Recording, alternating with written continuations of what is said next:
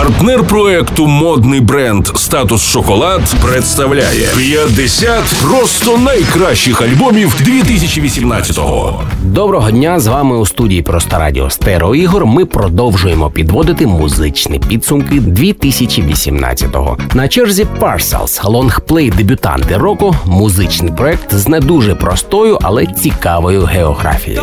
Вони за походженням австралійці, базуються у Берліні. Записи видають на модному паризькому рекорд та фешн-лейблі Kitsuné, який частково належить лондонській дизайн компанії. Їхній дебютний альбом має назву колективу Parcels. Він з'явився у жовтні минулого року. Зазначу, що їхній сингл Overnight був спродюсований добре відомим французьким дуетом Daft Punk.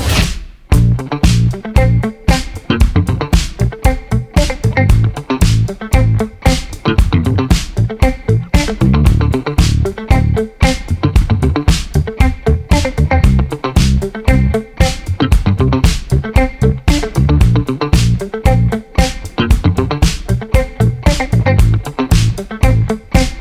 -hmm. you.